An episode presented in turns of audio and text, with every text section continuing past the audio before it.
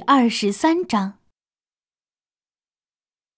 早安，小王子打招呼说：“早安。”商人回应说：“这个商人在出售止渴药，一星期你只要服用一粒止渴药，便不用再喝水了。”你为何出售止渴药呢？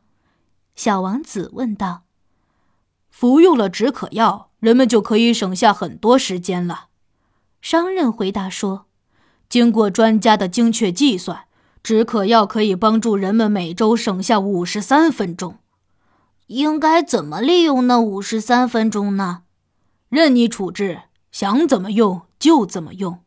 我如果拥有五十三分钟的话。”小王子喃喃自语道：“那我会不慌不忙的走到泉流那儿去。”